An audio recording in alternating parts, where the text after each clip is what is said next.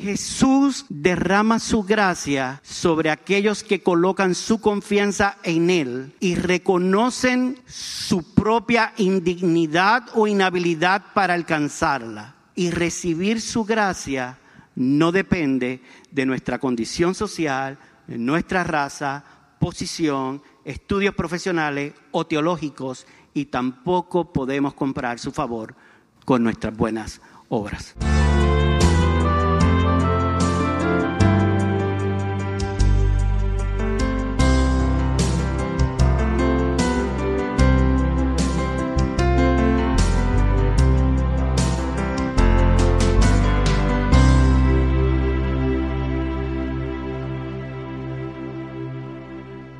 Me gustaría entrar rápido en materia del sermón. Hoy vamos a continuar con nuestra serie de Lucas, la cual los ancianos hemos titulado La verdad precisa. Y hoy he escogido como título para el sermón que Dios me permite predicar en esta mañana, Jesús sana el siervo de un oficial gentil por la autoridad de su palabra. Y para esto me gustaría que abrieran sus Biblias y me acompañen a leer en el Evangelio de Lucas, capítulo 7. Vamos a estar cubriendo la porción desde el versículo 1 hasta el versículo 10. Estaremos leyendo eh, del Evangelio de Lucas, capítulo 7. Hoy vamos a estar comenzando el capítulo 7 y vamos a cubrir la porción desde el versículo 1 hasta el versículo 10. La palabra del Señor lee así. Después que hubo terminado todas sus palabras al pueblo que le oía, entró en Capernaum. Y el siervo de un centurión, a quien éste quería mucho, estaba enfermo y a punto de morir. Cuando el centurión oyó hablar de Jesús, le envió unos ancianos de los judíos rogándole que viniese y sanase a su siervo. Y ellos vinieron a Jesús y le rogaron con solicitud diciéndole, es digno de que le concedas esto porque ama a nuestra nación y nos edificó una sinagoga. Y Jesús fue con ellos. Pero cuando ya no estaban lejos de la casa, el centurión envió a él unos amigos diciéndole, Señor, no te molestes, pues no soy digno de que entres bajo mi techo, por lo que ni aún me tuve por digno de venir a ti, pero di la palabra y mi siervo será sano. Porque también yo soy un hombre puesto bajo autoridad y tengo soldados bajo mis órdenes y digo a este, ve y va, y al otro, ven y viene, y a mi siervo hace esto y lo hace. Y al oír esto, Jesús se maravilló de él y volviéndose dijo a la gente que le seguía, os digo que ni aún en Israel he hallado tanta fe. Y al regresar a casa los que habían sido enviados hallaron sano al siervo que había estado enfermo. Amada iglesia, hoy como les comenté al comenzar, vamos a estar comenzando el capítulo número 7 del Evangelio de Lucas, el cual muchos teólogos han identificado como el capítulo que responde o nos va a revelar a nosotros los que leemos que Jesús de Nazaret es en efecto el Cristo, el Mesías prometido. Así que después de tratar con la enseñanza de Jesús en el, Señor, en el sermón de la llanura, debí decir que fuimos trabajando en ella eh, dos domingos atrás, Lucas va a empezar a transicionar para registrar una serie de eventos cuyo propósito va a ser revelar o mostrar al lector, en el contexto original sería Teófilo, quién es Jesús. Y contestar la pregunta si en efecto Jesús era el Mesías prometido. ¿Cómo Lucas hace esto? Bueno, primero va a mostrar la autoridad de Jesús para sanar con su palabra. Ese es el mensaje que vamos a estar predicando hoy. Segundo, Él va a mostrar la autoridad de Jesús sobre la vida y la muerte. Y para esto escogió el relato de la viuda de Naín. Tercero, Lucas, en este capítulo 7, nos va a traer a los discípulos de Juan el Bautista preguntando, ¿eres tú? ¿Eres tú el que ha de venir? Entonces, en esa porción, Lucas va a resolver la pregunta de Juan el Bautista si en efecto era el Mesías prometido. Y va a cerrar este capítulo 7, que le anticipo que va a estar poderoso, con el relato de la mujer pecadora derramando sus lágrimas sobre Jesús y cerrando el capítulo diciendo, la autoridad de Jesús y con su autoridad Él puede perdonar pecado. Así que en esta mañana nos ocupa el primero de estos eventos y para esto Lucas, que como sabemos es experto en sacar hombres y mujeres de la multitud para mostrarnos grandes verdades de la obra, el ministerio y el carácter de nuestro Señor Jesucristo, nos va a narrar un milagro cuyo personaje principal representa la opresión, el dolor, la angustia de los judíos contra el imperio romano. Él escoge nada más y nada menos que un centurión. Los judíos tenían una lista de cosas que ellos consideraban como perversiones o actos despreciables. Habían 66 perversiones en el Talmud. La primera era la blasfemia contra el Espíritu Santo. La segunda era tocar un leproso. Y la tercera era relacionarse con un gentil. Para los judíos esto era totalmente abominable. Así que Lucas lo que nos va a narrar y lo que está narrando es extremadamente escandaloso. Un maestro judío relacionándose con un gentil, y en este caso no cualquier gentil, está hablando de un centurión. Esto era totalmente impensable. Y el mero hecho de que un judío se relacionara con un gentil era tan escandaloso y más escandaloso fue que Jesús lo va a utilizar como un ejemplo de cómo nosotros nos debemos acercar a Él.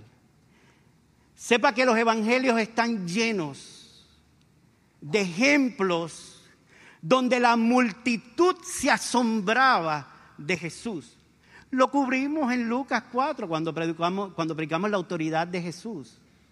En el capítulo 4 Lucas nos dice que los judíos se asombraban de su doctrina porque su palabra era con autoridad.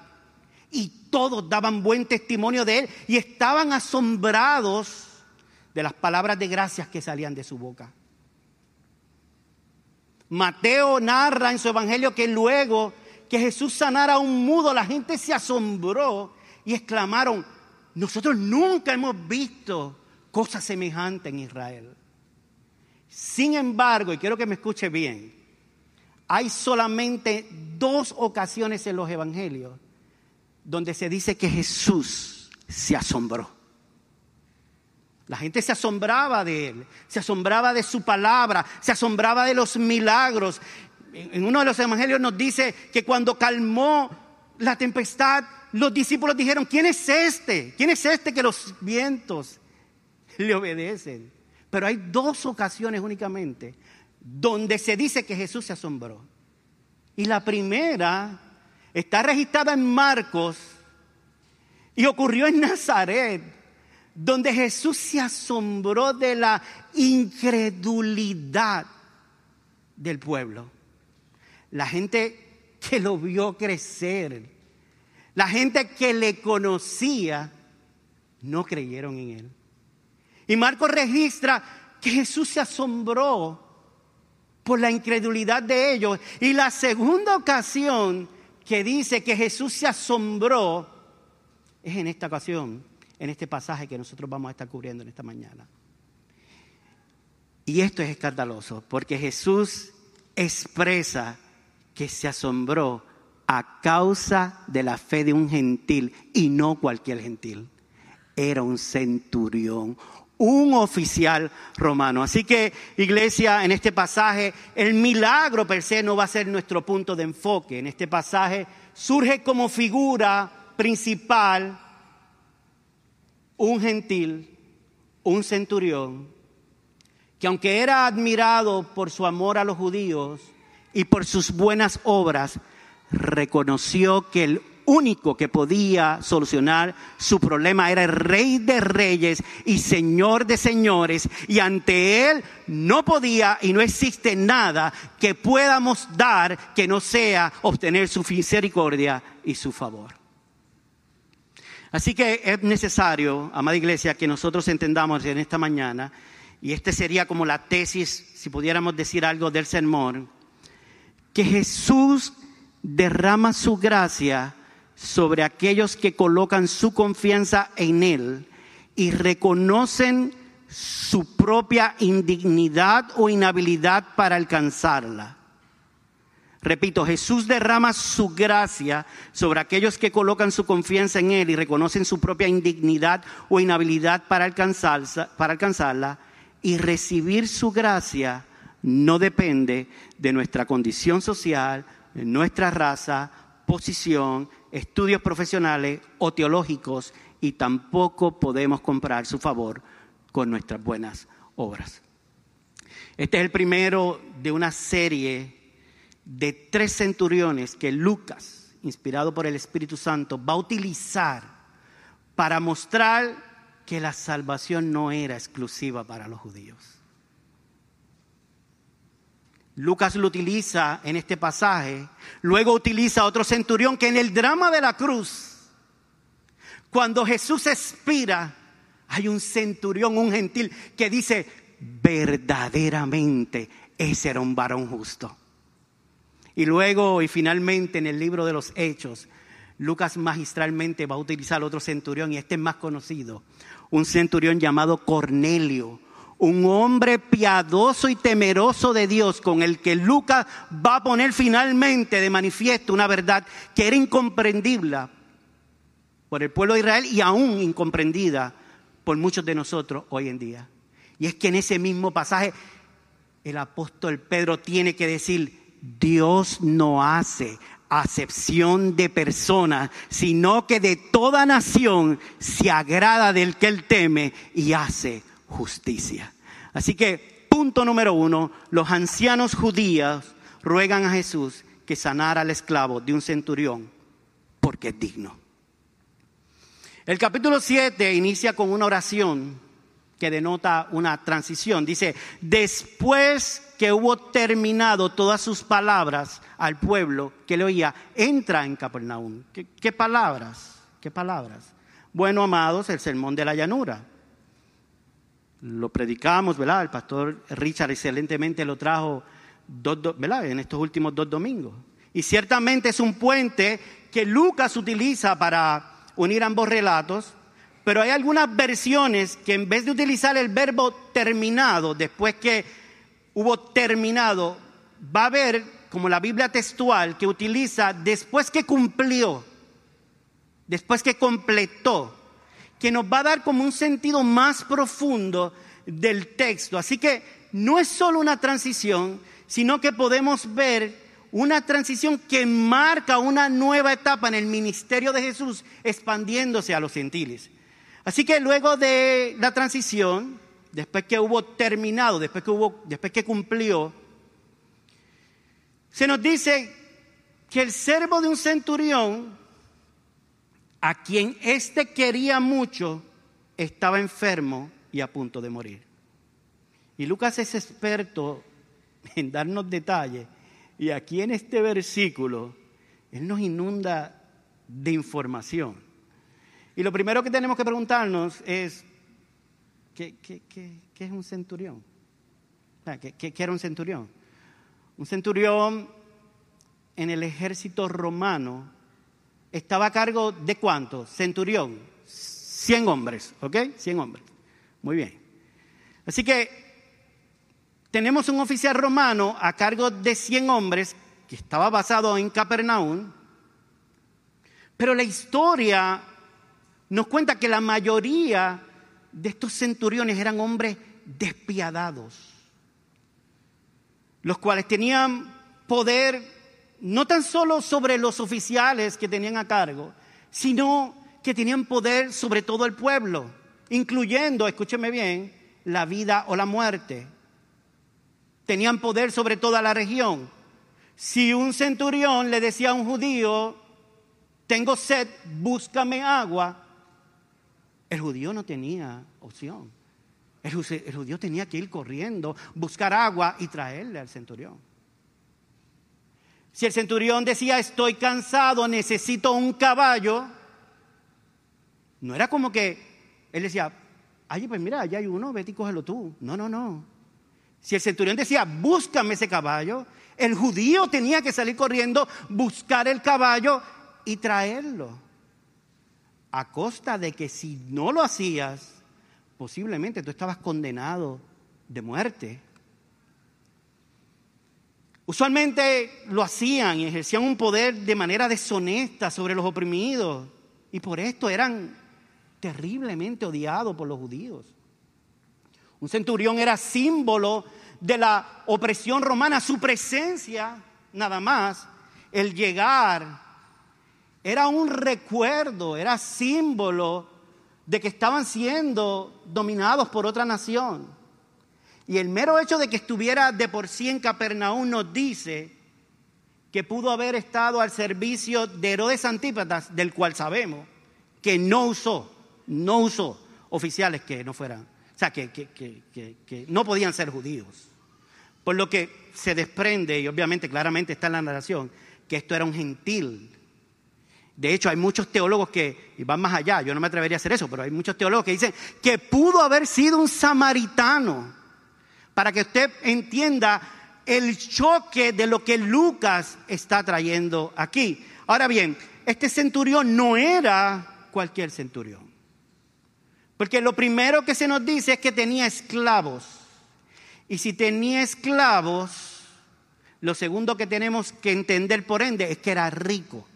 Porque si tenías esclavo era porque tenías el dinero para poder comprar. Así que tenía esclavo, tenía dinero y por lo general este tipo de oficial, que de por sí ya tenían la posición y actuaban despiadadamente, si tú mezclas poder y dinero, muchas veces eso no va muy bien, ¿verdad?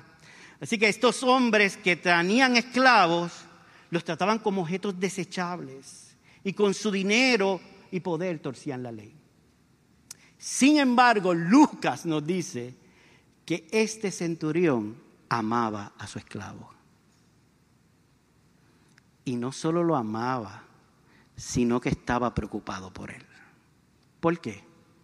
Porque el esclavo a quien amaba, y escribe Lucas siendo médico, estaba enfermo y a punto de morir. Y nosotros leemos la Biblia y muchas veces no vemos estos detalles, pero es bien importante que podamos entender el background del que lo está leyendo. Él está diciendo a Teófilo, te voy a hablar de un centurión, pero no es un centurión cualquiera. Te voy a hablar de un gentil, pero no es un gentil cualquiera. Es uno que teniendo esclavo tenía uno que estaba terriblemente enfermo y él estaba totalmente angustiado. Y si Lucas escribe que estaba a punto de morir, amado, estaba a punto de morir, porque si un médico te dice que estás a punto de morir, tú estás a punto de morir. Esto no era un catarro. De hecho, Mateo, en su relato paralelo, añade que este centurión estaba paralítico y terriblemente en sufrimiento. Y solo aquellos que han pasado por una situación de esta magnitud pueden imaginar el sufrimiento en cual se encontraba ese siervo. Pero también la angustia que debía tener el centurión.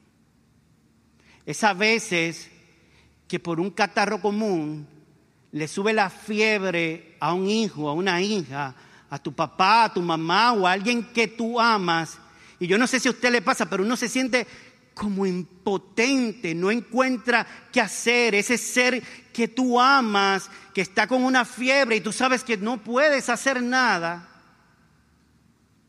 Imagina la angustia en la que se encontraba este centurión ante un cuadro tan difícil que enfrentaba a su siervo. El centurión estaba desesperado. Así que no sabemos si el siervo llevaba poco tiempo o llevaba mucho tiempo, pero lo que sí sabemos que una vez el centurión oyó hablar de Jesús, inmediatamente dio órdenes a los judíos para que fueran a Jesús y rogaran que sanara su siervo. Fíjate que Él los envía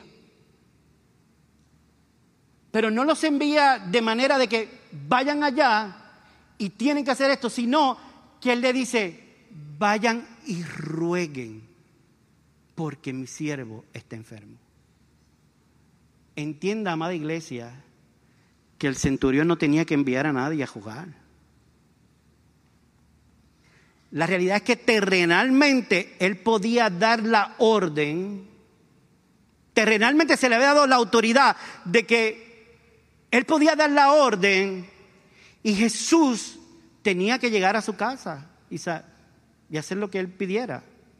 Él tenía el título, él era el centurión, él tenía la autoridad que le habían dado los hombres. Era cuestión de decir, dile a Jesús que tiene cinco minutos para llegar acá. Él era rico, él podría haber dicho, mira, no quiero utilizar mi título, no quiero utilizar mi autoridad, pero dile al tal Jesús ese que tengo mil dólares, que venga, porque tengo un problema que él me tiene que solucionar. Él era estimado por los judíos por sus buenas obras. Así que él pudo haber dicho, eh, mira, dile a Jesús yo no, no sé si él está enterado, pero dile a Jesús que el centurión, ese, ese que ama la nación, ese que, que hizo la sinagoga donde él va a predicar, tiene un problema. Así que, por favor, dile que, si puede, que, que venga acá. No, no. Él ya había entendido algo que como vamos a ver los ancianos judíos no habían entendido que él no era de darle una orden a Jesús, que no tenía autoridad para darle una orden al rey de reyes y señor de señores. Él no tenía nada que ofrecer a aquel que se le dio nombre, que es sobre todo nombre, para que toda rodilla en los cielos, en la tierra y debajo de la tierra, y toda lengua confiese que Jesucristo es el Señor para gloria de Dios Padre. El centurión no se atrevió, no se atrevió a ir a Jesús porque se sentía indigno. Y es obvio que los ancianos no entendieron esto. Porque si usted lee, como veremos más adelante, lo primero lo primero que dijeron cuando fueron a ver a Jesús era que el centurión era qué? Digno. Él no se atreve porque se siente indigno teniendo el poder, teniendo la autoridad, teniendo la posición, teniendo el dinero. Y los ancianos que fueron enviados por él, lo primero que dicen es, Él es digno. Y si usted sigue leyendo, apelan a su amor por la nación, o sea, su moralidad y a sus buenas obras, porque nos construyó una sinagoga.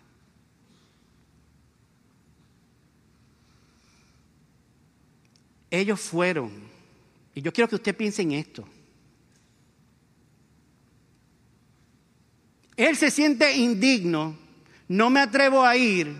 Y ellos van a presentarle al dueño del Evangelio, un falso Evangelio.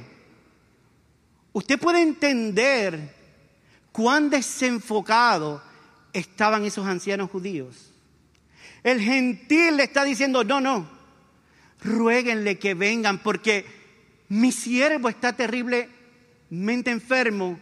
Y los ancianos judíos van a la fuente del Evangelio a pedir que era digno por sus obras y, por, su, por su buena moral.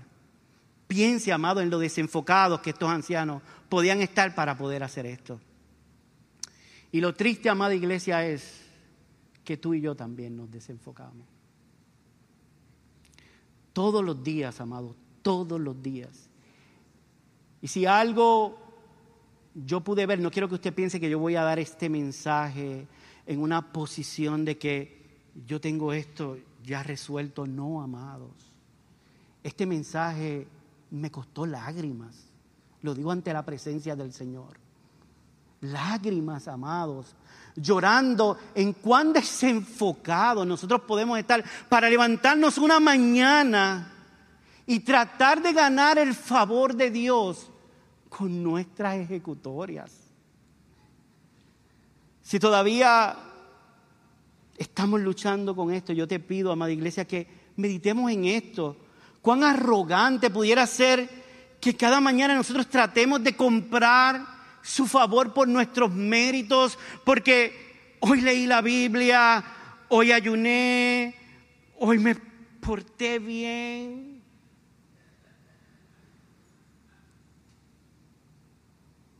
Amado hermano que me escuchas, la obra está completa. No hay nada que tú y yo podamos hacer para ganar o comprar el favor de Dios. Y tenemos que recordárnoslo todas las mañanas, todas las mañanas. El apóstol Pablo le escribe a la iglesia de Éfeso, porque por gracia, ¿por qué?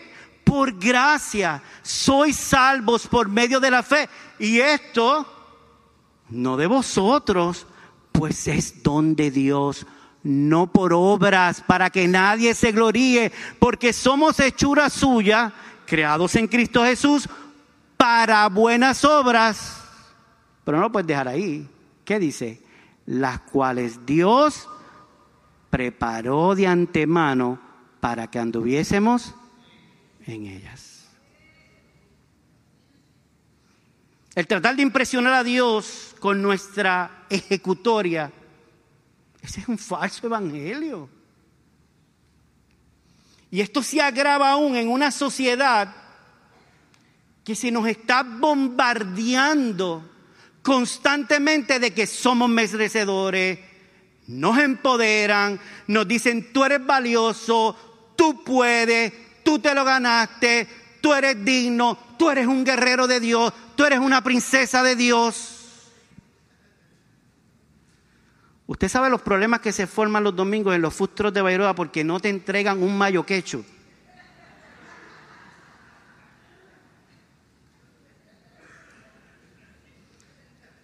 El problema no es ese.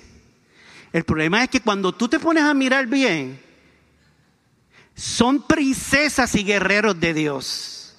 Acaban de salir de una iglesia.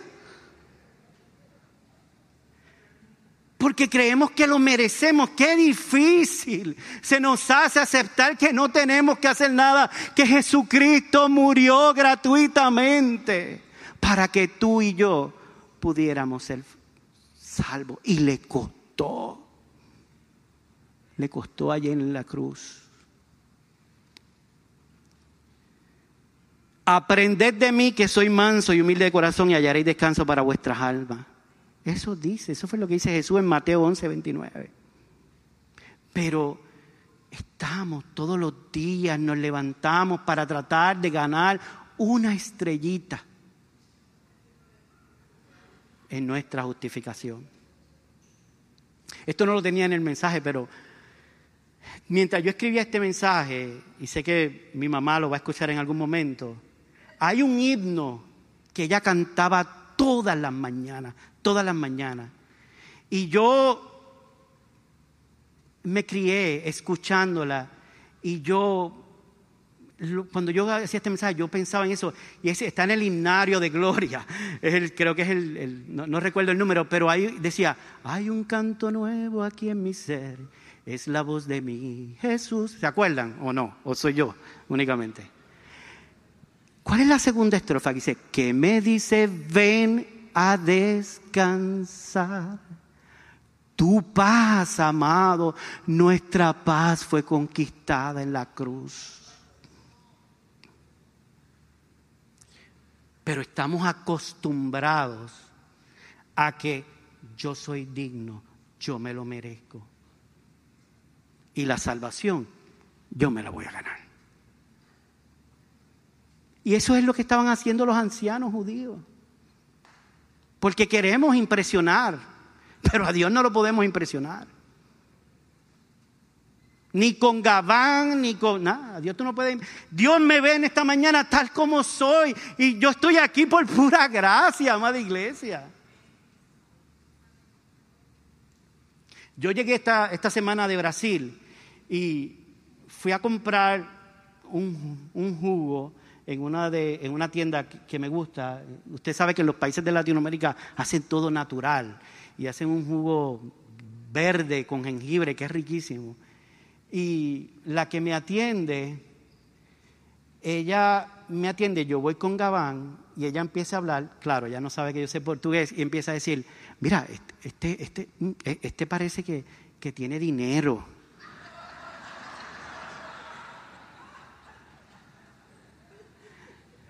Entonces yo saco la American Express porque es, lo que tengo para pagar del trabajo.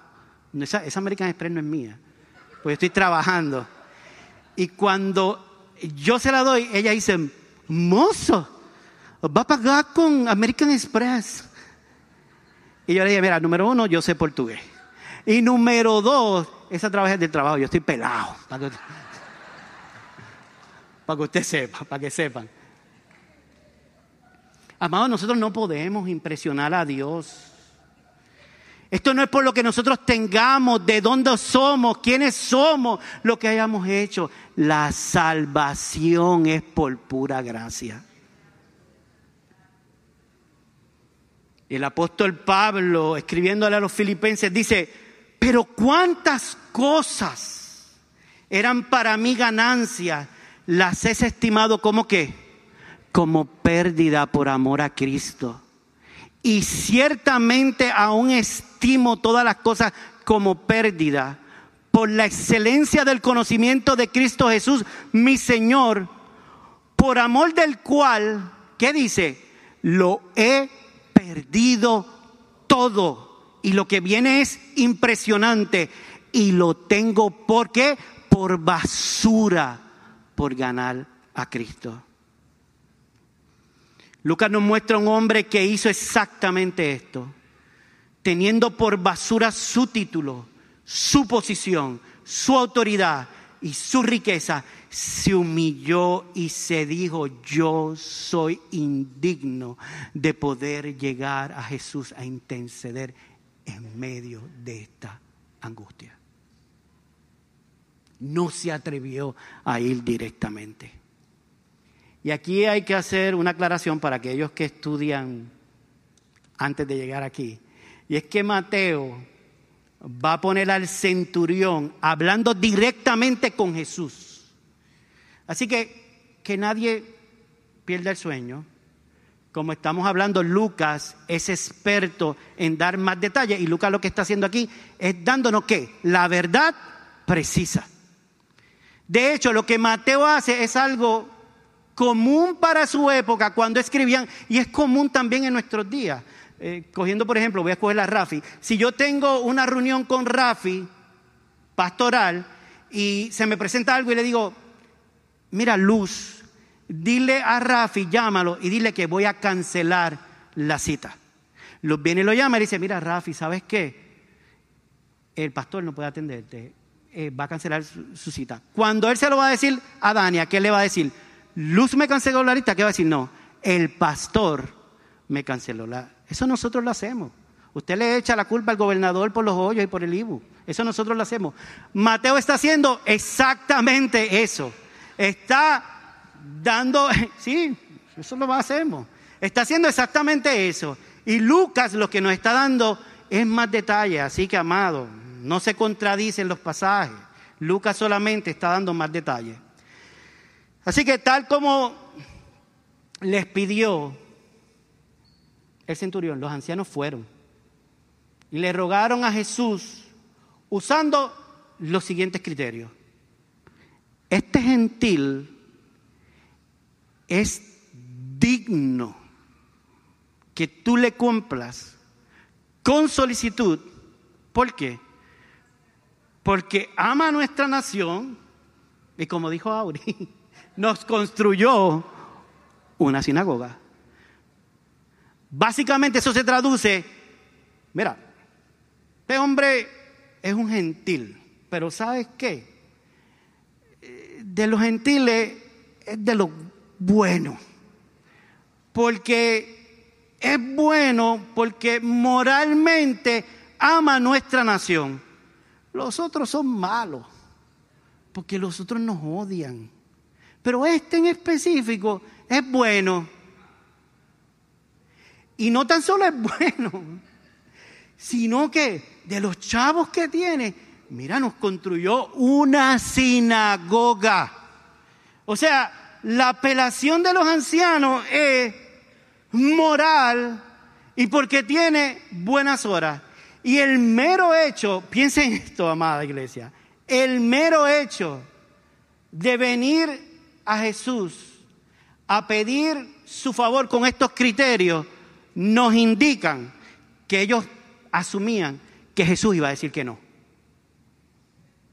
Mira el desenfoque, mira el desenfoque y la falta de conocimiento que estos ancianos tenían. Porque si yo conozco el carácter de Jesús y si yo realmente hubiera aprendido que este es el hombre que siendo la segunda perversidad en el Talmud, tocó a un leproso para que fuera sano, yo no tengo que ir a interceder basado en la buena moral o en las buenas obras. Así que ellos estaban asumiendo que Jesús iba a decir que no. ¿Por qué? Porque estaban jugando conforme a qué? A su propio corazón. En la mente de ellos estaba, no, este tipo no se merece nada. Este hombre no se merece nada. By the way, es que ninguno de nosotros nos merecemos algo. Pero eso era lo que estaba en la mente de ellos. Pero vamos a él interceder porque esto, este hombre no realmente no se lo merece, pero en el caso de él, como nos construyó la sinagoga y porque ama nuestra nación, Jesús lo debe hacer. No, amada iglesia, no, amada iglesia. Sus palabras eran un reflejo de ellos mismos. Ellos entendían que Jesús era como ellos, que no iba a ayudar a un gentil y menos a un oficial romano, a menos que se lo ganara. Y es por esto que tratan de ganar el favor de Jesús. Y es por esto que tratan de comprar el favor de Jesús. Lucas nos narra que Jesús fue con ellos. De hecho, el pasaje paralelo de Mateo nos dice que Jesús dijo, yo iré, yo iré y le sanaré. Sin embargo, cuando ya Jesús iba de camino a la casa del centurión, ocurrió algo totalmente inesperado. Y es que dice la palabra que en el versículo, en el versículo 6, que el centurión envió a él unos amigos diciéndole, Señor, no te moleste. Los ancianos acababan de decirle que él era digno. Y él envía una delegación nueva y dice, pues no soy digno de que entres bajo mi techo, por lo que ni aún me tuve por digno de venir a ti, pero di la palabra y mi siervo será sano. Punto número uno, los ancianos ruegan por un centurión, por un oficial gentil, porque es digno. Pero el punto número dos de este mensaje es, el centurión reconoce que no es digno y confiesa la autoridad de Jesús para sanar el esclavo por su palabra. La segunda parte de este pasaje es sorprendente por muchas razones, amada iglesia. Jesús ya va de camino a sanar el siervo y este hombre envía otra delegación, en este caso los amigos, para decirle, no venga, yo no merezco que tú entres a mi casa. Pareciera que él se quedó pensando, reflexionando y, dijo, pero ¿qué yo he hecho? Yo, no me atreví a él, pero quizás hice lo mismo. Mandé otras personas para que él viniera donde mí, pero es que yo no merezco que él ni tan siquiera entre a mi casa. Observe, amada gracia, la humildad de este hombre. Cualquier otra persona en su posición hubiera mandado a preparar la casa. Él tenía el dinero a limpiarla para impresionar a Jesús. Él tenía la autoridad y el dinero, pero él lo que dice es, no vengas porque yo no soy digno de que tú entres bajo mi techo. Así que envía otra delegación y lo primero que dice es Señor. Y esa palabra en el original, griego, que yo no sé griego, sé portugués, pero griego no sé, así que no la voy a repetir le dice Señor y literalmente le está diciendo, mi Dios. Perdonen que grite, que a veces me, me emocione. Le está diciendo, mi Dios, mi Dios. Cosa que los ancianos judíos no habían reconocido tampoco. No te molestes. No quiero incomodarte, mi Señor yo no merezco que tú entres a mi techo.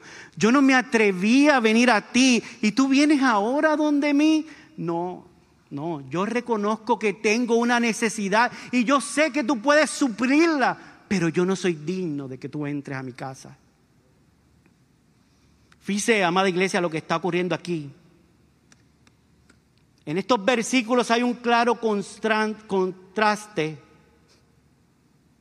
entre el mérito, entre yo me lo merezco y la gracia.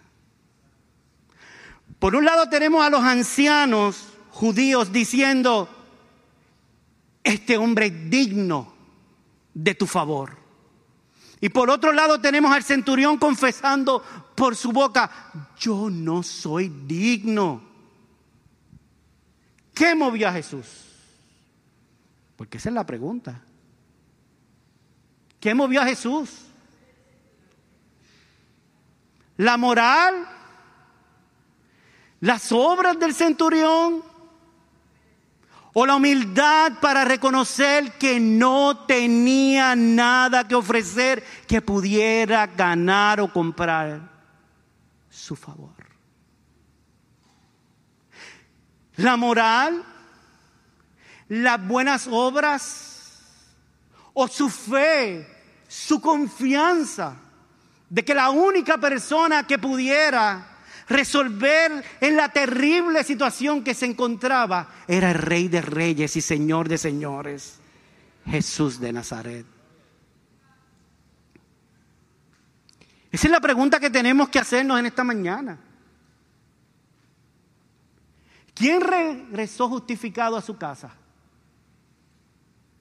El fariseo que puesto de pie oraba consigo mismo de esta manera, Dios, yo te doy gracia porque yo no soy como estos hombres, ladrones injustos, adúlteros, ni aun ese publicano.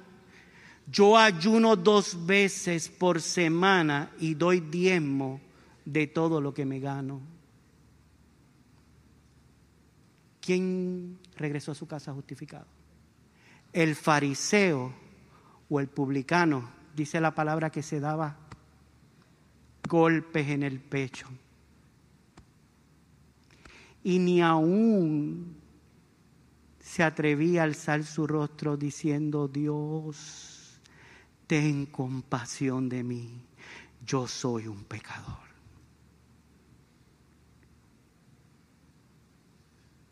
¿Quién no entró a la fiesta, amada iglesia? ¿Quién no entró a la fiesta? El hermano mayor, que lleno de ira se atrevió a sacarle en cara lo bien que se había portado su ejecutoria a su padre. ¿Quién no entró a la fiesta? Esas son las preguntas para esta mañana.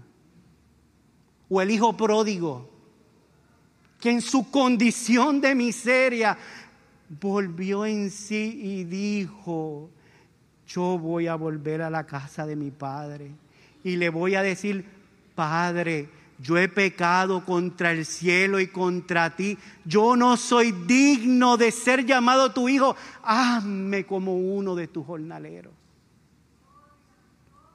¿Quién no entró a la fiesta? Dice que, que, cuando fue, su padre lo vio y aun cuando estaba lejos, amada iglesia, y esto es hermoso, fue que movido a misericordia y corrió y se le echó encima y lo besó y el hijo le dijo, Padre, yo he pecado contra el cielo y contra ti, yo no soy digno de ser llamado tu hijo. Pero el padre le dijo a uno de sus siervos, saca el mejor vestido, vístele, pone un anillo en su mano y calzado en sus pies y trae un becerro gordo y mátalo porque este hijo que estaba muerto, ha revivido, se había perdido y fue hallado y todos se regocijaron.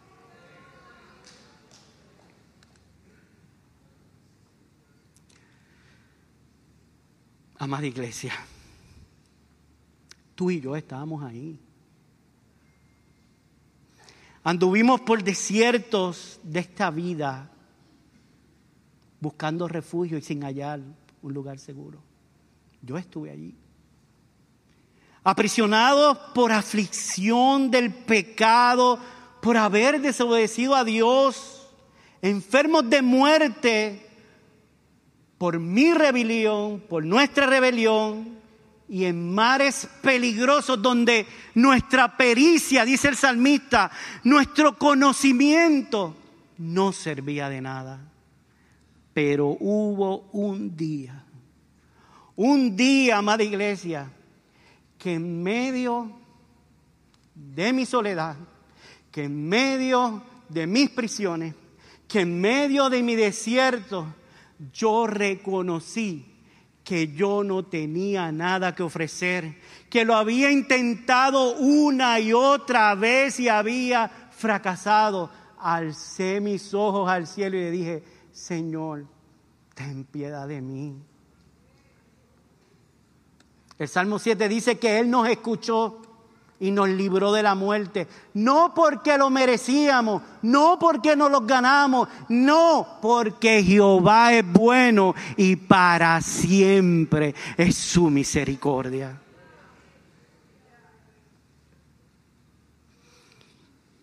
Aleluya, amada iglesia. El centurión expresa con sus actos una gran verdad teológica. Él sabe que es indigno. Él lo sabía. Pero esa es la buena noticia. Él es indigno, por eso es que corre hacia la cruz. El ser indigno no nos impide acercarnos a Jesús. Esa es la buena noticia, que lo que tú y yo no podemos hacer, Él lo completó en la cruz del Calvario. Por eso fue que yo decía, yo no podía escribir este sermón sin llorar ante su presencia.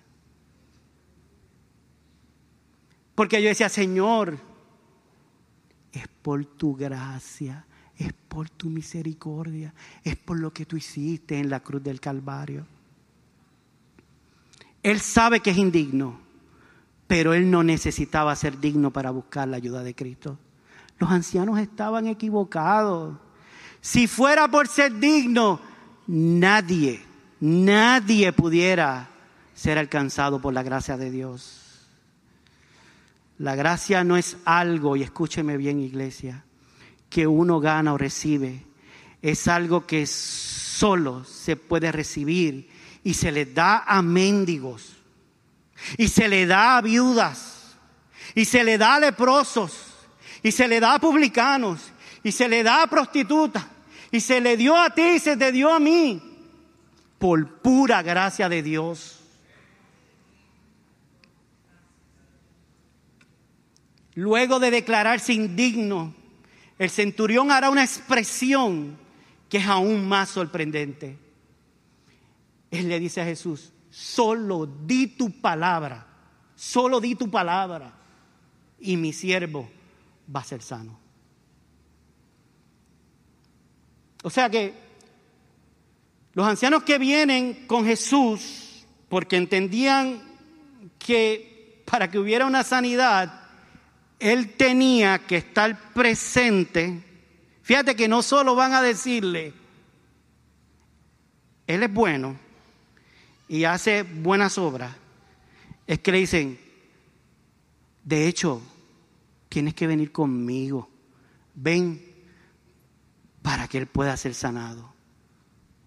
No habían entendido que Jesús no tenía que estar presente. Él es el verbo encarnado. Solamente di la palabra y mi siervo será sano. Ante tal declaración, Lucas nos narra que Jesús se asombró de él y volviéndose a la gente que le seguía, le dijo, aún digo que ni aún en Israel he hallado tanta fe. Obviamente, esa fe no puede provenir de algún lado que no sea directamente de Dios.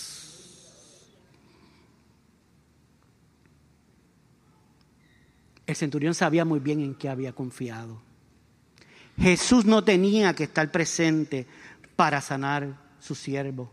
Como les dije, Él es el verbo encarnado, hecho que ningún israelita había podido discernir no solo los de Nazaret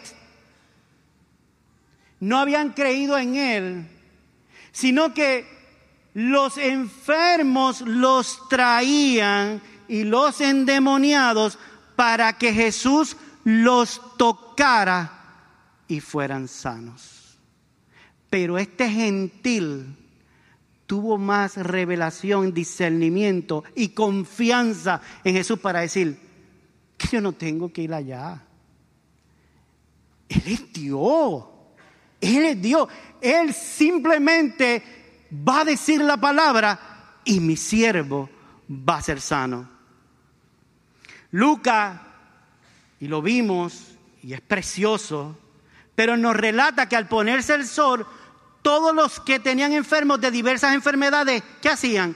Los traían a él y él poniendo las manos sobre cada uno de ellos, los sanaba.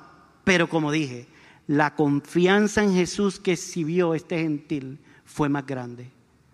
Porque reconoció que Jesús era Dios, era el Mesías prometido y que solamente con su palabra su siervo sería sano. Y eso es fe salvífica. Eso es fe que de la única manera que puede venir es porque Dios la otorga. Y de hecho, su siervo fue sano. El pasaje termina diciendo que al regresar a la casa, los que habían sido enviados, ¿qué, qué pasó? Hallaron sano al siervo que había estado enfermo. Jesús no fue. Mateo nos da más detalles. A la misma hora, a la misma hora que Él dio su palabra, su siervo fue sano. Y eso lo podía hacer únicamente y exclusivamente alguien que fuera Dios. El que di, el que creó los cielos y la tierra con su palabra. El que dijo a las aguas, sepárense. El que dijo a la tierra, produzca. El que creó con su palabra todo ser viviente. Los animales, los frutos.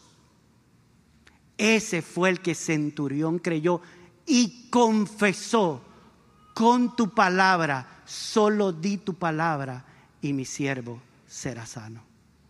A la misma hora, su siervo fue sano allá en la casa. No quisiera, amada iglesia, terminar el sermón sin un llamado pastoral, porque aquí hay una verdad que debemos reflexionar en ella. Este pasaje, como yo dije, es cada letra, cada versículo, es una declaración escandalosa de la gracia de Dios. Y era una bofetada para los judíos. O sea que Él está diciendo que entre nosotros no hay nadie que haya exhibido una fe y este gentil, que para es centurión, tú me quieres decir que ese, ese, ese, es el que exhibió una confianza en ti más que nosotros. Entonces nosotros tenemos que reflexionar como iglesia, y créame que lo hice, no lo estoy diciendo otra vez, amados. Este mensaje es hermoso. Lo menos que yo quiero que usted salga de aquí es condenado. Yo quiero que usted salga de aquí tan destruido como yo, reconociendo que no, no, hay otra manera, amado, que no sea por el sacrificio de Jesucristo en la cruz del Calvario. Entonces, aquí nosotros tenemos que, que reflexionar que desde cuándo hay una lista de cotejo para cernir a aquellos que entran por esas dos puertas.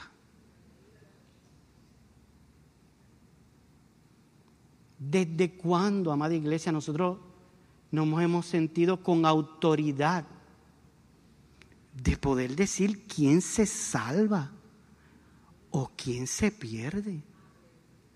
¿Cuán arrogante puede ser eso? ¿Quién tiene méritos? Ah, porque este sí. Este sí. Con todo el gozo que nosotros tenemos cuando nos llega una persona de otra iglesia que tiene conocimiento teológico, este sí. Eso es una gran bendición para esta iglesia. Pero ¿qué pasa de que del que no sabe ni una jota de la teología reformada, pero ha sido llamado a salvación? ¿Desde cuándo? ¿Desde cuándo nosotros podemos filtrar quienes entran por esa iglesia y decimos, ese sí, e, ese sí, hablé con él, un hombre de Dios, se sabe las cinco solas y el es mejor que Calvino.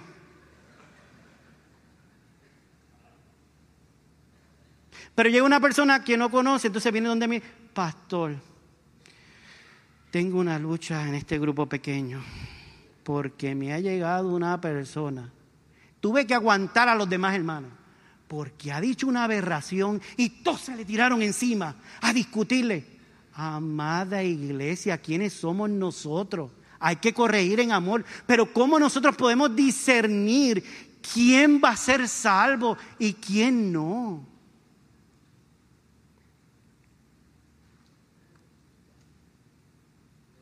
¿Desde cuándo nosotros podemos decir, ah, este no se ajusta a la lista de cotejos que yo tengo, o este no se ajusta a nuestro molde de quién será o quién no va a ser salvo?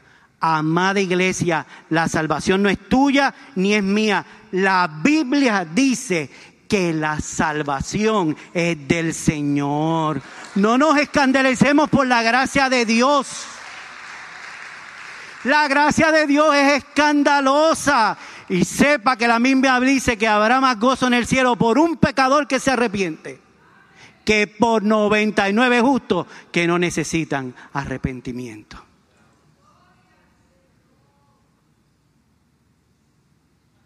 Nosotros venimos de una de un contexto. Todos los que fueron pentecostales, ¿dónde están? Eh, eso es, qué bueno. Que se convertía un pecador y había alegría. Había gozo. El Señor había rescatado a alguien que no tenía esperanza. Y nosotros nos alegramos. ¿Desde cuándo nosotros nos ponemos tristes cuando llega una persona a nuestra iglesia que no encaja con lo que tú tienes en la mente de quién va a ser o quién no va a ser salvo? Amada iglesia, el Señor va a sanar y va a salvar de diferentes naciones que encajen en tu caja o no encajen en tu caja, porque la salvación es del Señor.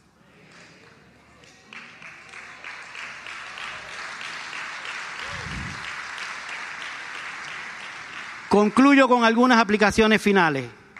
El centurión se sintió indigno, pero su indignidad no fue una barrera para acercarse en súplica a Jesús.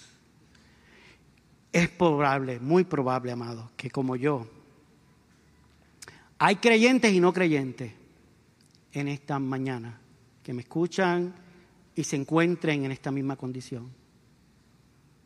En situaciones muy críticas y muy complejas. Y sintiéndose que no merecen su gracia.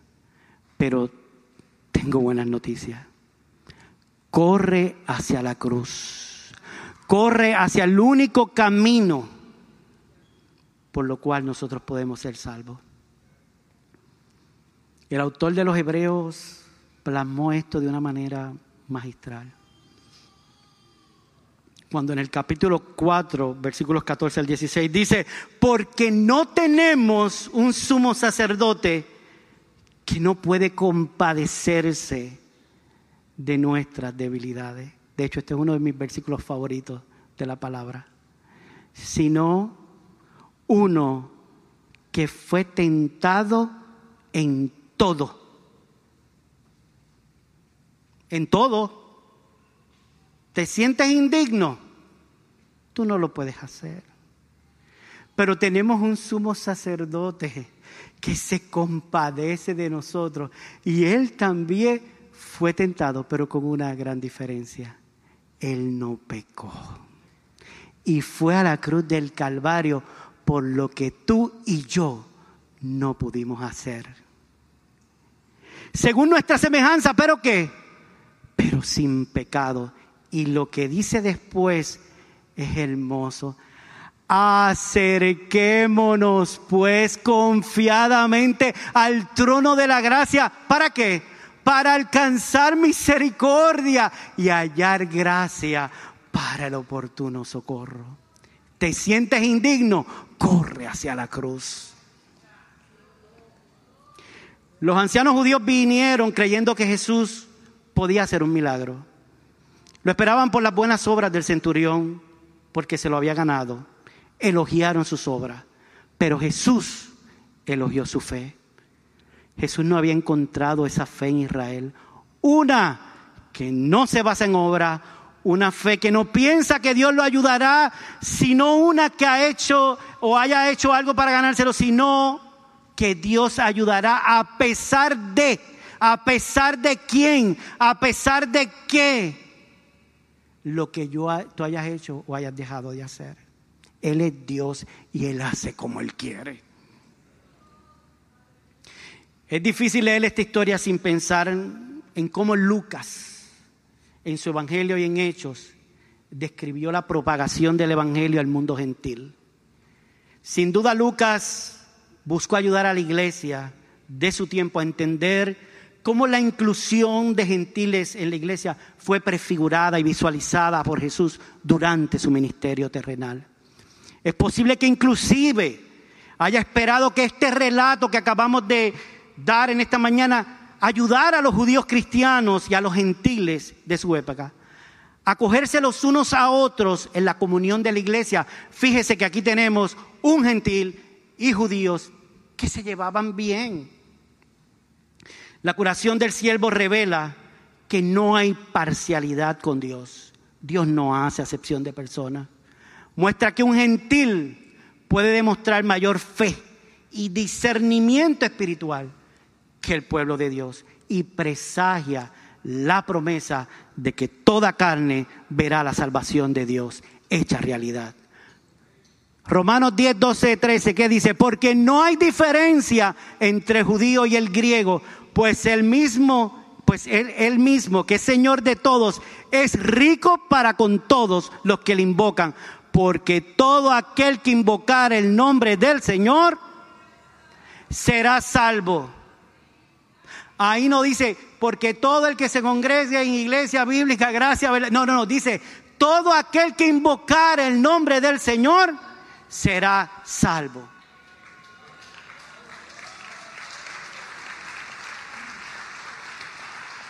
Y finalmente, amada iglesia, este relato cumple una función cristológica aún más importante y es la que vamos a estar desarrollando en los próximos sermones.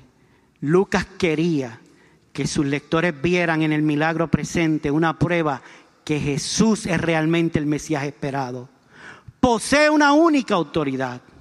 Incluso a la distancia, una sola palabra trae una curación instantánea.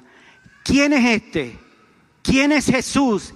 ¿Quién es este que posee tal autoridad? La respuesta es sencilla, amada iglesia. Jesús de Nazaret, el Cristo, el Hijo de Dios, el Señor.